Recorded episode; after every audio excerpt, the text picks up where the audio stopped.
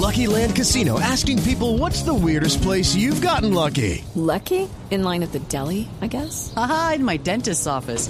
More than once, actually. Do I have to say? Yes, you do. In the car before my kids' PTA meeting. Really? Yes. Excuse me, what's the weirdest place you've gotten lucky? I never win and tell. Well, there you have it. You can get lucky anywhere playing at LuckyLandSlots.com. Play for free right now. Are you feeling lucky? No purchase necessary. Void where prohibited by law. 18 plus. Terms and conditions apply. See website for details. Boombox. Las noticias del mediodía en Mañanas Blue. Como siempre, a esta hora los actualizamos de las noticias más importantes que están aconteciendo en estos momentos en Colombia y en el mundo de la mano del servicio informativo de Blue Radio. A la cabeza a esta hora, Doleo Sierra, buenas tardes. Buenas tardes, eh, Camila. Y en estos momentos pues se presenta una emergencia debido a un accidente de tránsito en el municipio y de Tesalia en La Plata, exactamente en el departamento del Huila. A nueve se eleva el número de personas muertas en el accidente de tránsito, donde un colectivo de la empresa Comotor y un camión de la empresa de uno chocaron de frente. Más detalles los tiene Silvia Lorena Artunduaga. Inundaciones, caídas de árboles y personas atrapadas en sus vehículos son los hechos que se han presentado en Neiva en las últimas horas como consecuencia de las fuertes lluvias. De acuerdo con el reporte entregado por los organismos de socorro, el desbordamiento del río del Oro afectó sectores como la Primavera, la isla y el lago en el sur de la capital del Huila. Armando Cabrera, secretario de Gestión del Riesgo Municipal. Sí, efectivamente, con las lluvias que se han venido presentando en el día de ayer y en el día de hoy, eh, nosotros tenemos una consolidación de aproximadamente unas 200 familias ahí afectadas. En los asentamientos El Lago y la isla y la primavera. Ahí estuvimos con el Cuerpo de Bomberos Oficiales de Neiva haciendo también la evaluación de años y análisis de necesidad. Por último, hizo un llamado a la comunidad para que adopten las medidas necesarias a fin de evitar emergencias y afectaciones asociadas a las lluvias.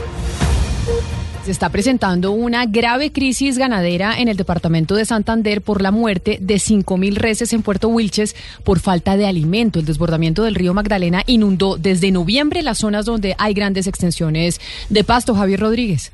La crisis que viven miles de campesinos en el municipio de Puerto Wilches, Santander, está en su punto crítico. Las autoridades locales solicitan la ayuda del gobierno nacional porque el ganado se muere por falta de alimento. El alcalde Jairo Tóquica aseguró que durante el último semestre han muerto 5.000 reses por la falta de pasto, ya que las fincas quedaron bajo el agua por el desbordamiento del río Magdalena. Tentativamente 5.000 animales perdidos, más las afectaciones que tienen las comunidades, los finqueros, los campesinos, tener que sacar el ganado, no hay donde pastar. La crisis ganadera por falta de pasto en el municipio de Puerto Wilches también ha provocado que se baje la producción lechera en esa región del departamento de Santander.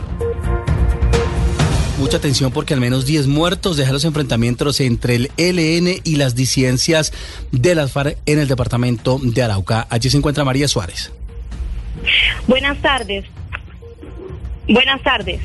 Pues según información de la comunidad, precisamente entre la tarde del martes e, y las 10 del, las 10 de la noche del miércoles, de hoy miércoles, pues estarían presentando fuertes enfrentamientos entre estructuras del EDN y las disidencias de las FARC.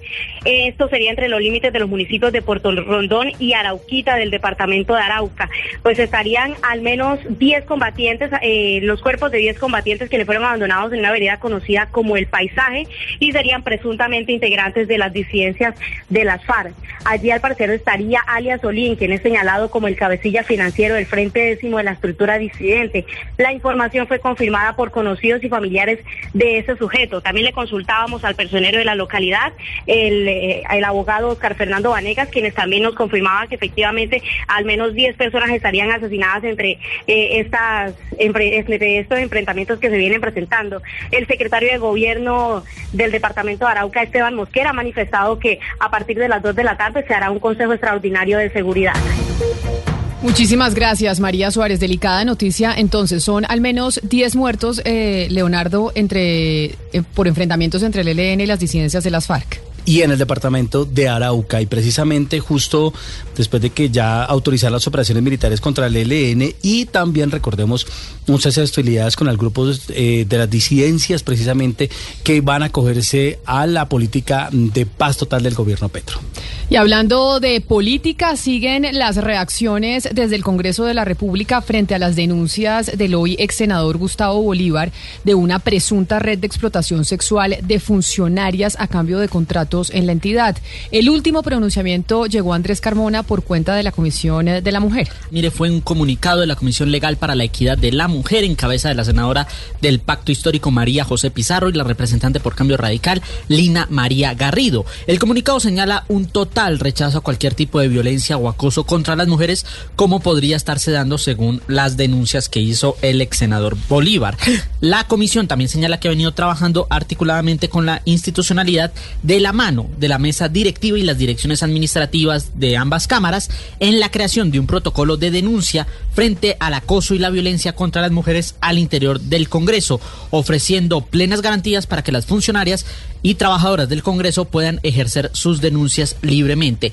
Finalmente, la comisión convoca a la ministra de Trabajo, a la Unidad de Delitos Sexuales de la Fiscalía, a la Procuraduría y a la Defensoría del Pueblo y a expertas en el tema y a organizaciones de la sociedad civil para realizar mediante una sesión ordinaria y mesas de trabajo un diagnóstico y una caracterización del acoso sexual en el ámbito laboral de Colombia que permita buscar soluciones concretas a este tipo de violencias. Gracias Andrés y escuchen esta historia. En el sur de Bogotá una mujer asesinó a su pequeña hija de 5 años y luego se quitó la vida al parecer en medio del desespero por deudas. Su familia, Felipe García, había hablado con ella minutos antes que ocurrieran esos hechos. Sí, señor. De acuerdo con el primer reporte de las autoridades basándose en información aportada por precisamente estos familiares de la mujer y la menor, ellas dos se quedaron solas en una vivienda de una tía en Kennedy, ya que las personas que residían justo a ellas, junto a ellas, salían de vacaciones el pasado 6 de enero. Sin embargo, Leonardo, cuando regresaron, encontraron los dos cuerpos sin vida en la cocina de este lugar. Destacan los familiares de la joven identificada como Catherine Rodríguez, de 24 años, que habían hablado con ella días antes y que ella les había manifestado que estaba en buen estado de salud, por lo que no sospecharon que algo así de esta magnitud iba a ocurrir. La primera hipótesis que manejan las autoridades en este momento destacan que al parecer esta joven asesinó a su pequeña hija identificada como Valerie de 5 años de edad y luego se quitó la vida en esta vivienda en la que vivían junto con sus familiares y precisamente esos familiares Leonardo le manifestaron a la policía que Catherine tenía deudas, la observaban aburrida con depresión y que ella sentía que todos le tenían lástima por su hija, manifestaba no tener dinero para comprarle a su hija lo que necesitaba, sin embargo ella nunca manifestó quererse suicidar o querer a su hija y esto fue lo que precisamente ocurrió allí en el barrio, en este barrio Patio Bonito del sur de la ciudad.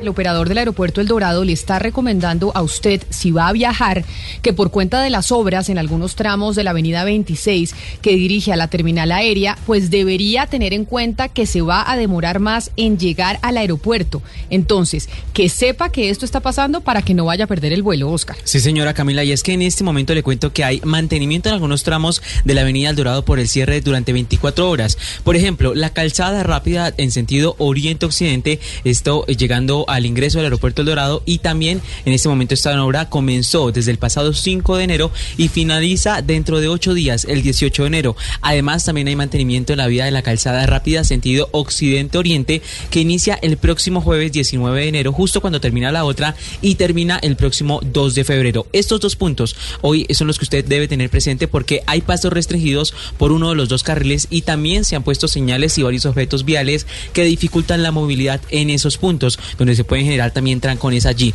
Como estas intervenciones en la vía son muy cerca de la entrada del aeropuerto El Dorado, esta terminal aérea está recomendando anticiparse y llegar con más tiempo al aeropuerto con el fin de que usted no, no pierda el vuelo. Gracias, Oscar. Y el Hospital Público de Buenaventura se quedó esta mañana sin médicos especialistas tras la renuncia de los médicos de esa institución que está intervenida por la Superintendencia de Salud y no logra cumplir con acuerdos de pagos a los médicos. Laura Ruiz. Una renuncia masiva presentaron 20 médicos especialistas del Hospital de Buenaventura por incumplimiento de más de seis meses en su sueldo. El hospital fue intervenido por la Supersalud desde el 14 de diciembre y en ese momento aseguran los profesionales de la salud que en presencia de la ministra Carolina Corcho se firmaron acuerdos para los pagos de cuentas atrasadas, pero que hasta el momento no les han cumplido. Jorge Eduardo Estrada, ginecólogo del Hospital de Buenaventura. El, hospital viene atravesando una crisis administrativa brutal, donde no es solo eh, el incumplimiento con nosotros los especialistas, sino con con mucho del personal de, que labora en el hospital. Incluso hubo algo insólito donde no se les pagaba ni siquiera la seguridad social a los mismos empleados de salud. El hospital estaría sin los servicios de siete especialidades y de necesitar de urgencia alguno de estos especialistas, los pacientes tendrían que ser trasladados a instituciones de la ciudad de Cali, es decir, un desplazamiento de más de dos horas para los pacientes. Y nos vamos de Buenaventura a Cartagena porque fue capturado un narcotraficante pedido por una corte de Estados Unidos por enviar a ese país más de 5 toneladas de droga. La policía lo ubicó luego de que sus escoltas se accidentaran en Medellín en una lujosa camioneta. Valentina Herrera.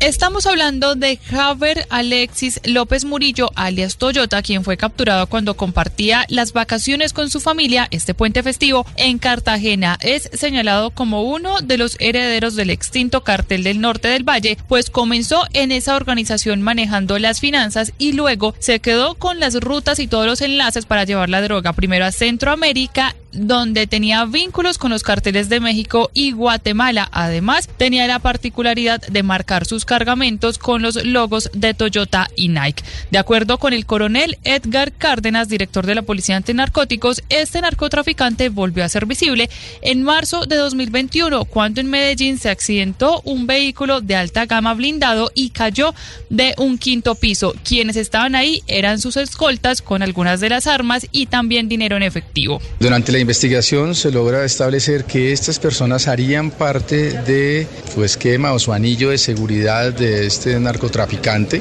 y precisamente a, eh, a partir de allí conectamos ese hecho con la investigación que la Policía Nacional, Dirección Antinarcóticos, venía adelantando desde hace ya un par de años. Según las autoridades, durante todo su delinquir logró enviar a Estados Unidos 5 toneladas de cocaína. Y tenemos otra historia a esta hora de un hombre que puso su vehículo al servicio de una plataforma de renta y fue estafado. Su carro fue dejado en una compraventa en Bogotá, no aparece y la aplicación solo le responde por un millón de pesos del valor del vehículo. Catalina Botero. Pues mire, estos hechos ocurrieron en la ciudad de Medellín cuando un joven utilizó una plataforma digital para poder rentar su vehículo gama alta y es que sufrió una estafa y es que a esta hora nos acompaña Andrés Gallón, la víctima de esta situación. Andrés, ¿qué fue lo que ocurrió? Bueno, yo me registro en la plataforma Rentu para alquilar mi vehículo, eh, me llega una solicitud, pero en el momento de devolver el carro como tal, la persona me dice que no lo va a devolver porque lo entregó como parte de pago en una compraventa, de un dinero que estaba viendo. Y es que precisamente la aplicación le dijo que le va a responder, pero ¿cuánto es el monto que le dijeron que le iban a responder? El monto es insuficiente porque no alcancen a cubrir ni el 2% de lo que vale el carro. Un millón de pesos. Exactamente, es un millón de pesos. El acompañamiento y el respaldo que tiene uno frente a este tipo de situaciones por parte de la empresa es muy bajo. Nos comunicamos con las directivas de esa aplicación, quienes aseguraron que están haciendo un monitoreo de la persona que posiblemente utilizó esta información y realizó esta estafa aquí en la ciudad de Medellín. La noticia internacional. Luego de la reapertura total de los pasos fronterizos entre Colombia y Venezuela, ambos países siguen coordinando sus acciones para regularizar el tránsito por la zona. Del lado venezolano se conoció que se aplicará el esquema del pico y placa para que las personas que ingresen en motos y carros particulares puedan surtir combustible en determinadas gasolineras del Táchira, fronterizo con Colombia. Escuchemos al gobernador Freddy Bernal explicando la medida. Estamos asignando estaciones de gasolina solo para los automóviles que vengan de Colombia y para las motos que vengan de Colombia. Y para evitar que eso se transforme otra vez en el gran negocio de la gasolina, entonces hay el pico y placa. La gente no puede echar gasolina por el sistema más de una vez al día y a las motos se le echan 10 litros de gasolina y a los automóviles 40 litros. De momento, el gobernador no dijo cuántas estaciones estarán habilitadas en el Táchira con esta modalidad ni en qué horarios trabajarán.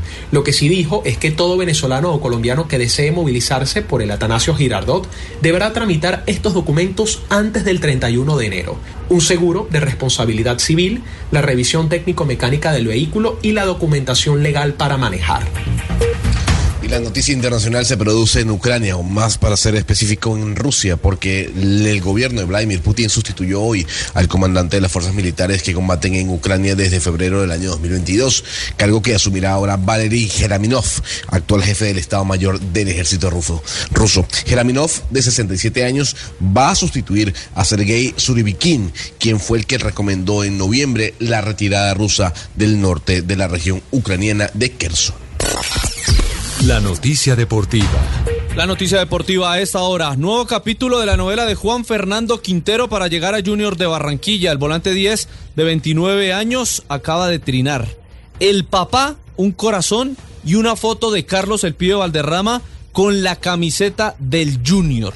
Así que vamos a ver. Anoche estaba muy lejana la posibilidad. Al mediodía se están acercando posturas y veremos si en las próximas horas se da como oficial la llegada de Juanfer Quintero al Yuyú, al equipo de la ciudad de Barranquilla. Las principales tendencias en redes sociales. A esta hora la noticia tendencia es la misteriosa muerte de una mujer en Argentina, quien, según las autoridades, murió después de mantener relaciones sadomasoquistas con un hombre en un motel. Hasta el momento las autoridades tratan de esclarecer qué fue lo que pasó con la mujer y las causas de su muerte, ya que su acompañante asegura que se desplomó de la nada y que nadie sabe qué pasó con ella. Esta y más noticias en blurradio.com. Hey guys, it is Ryan. I'm not sure if you know this about me, but I'm a bit of a fun fanatic when I can. I like to work, but I like fun too. It's a thing. And now the truth is out there. I can tell you about my favorite place to have fun Chumba Casino. They have hundreds of social casino style games to choose from, with new games released each week. You can play for free anytime, anywhere and each day brings a new chance to collect daily bonuses. So join me in the fun. Sign up now at ChumbaCasino.com. No purchase necessary. BGW. Void were prohibited by law. See terms and conditions. 18 18 plus.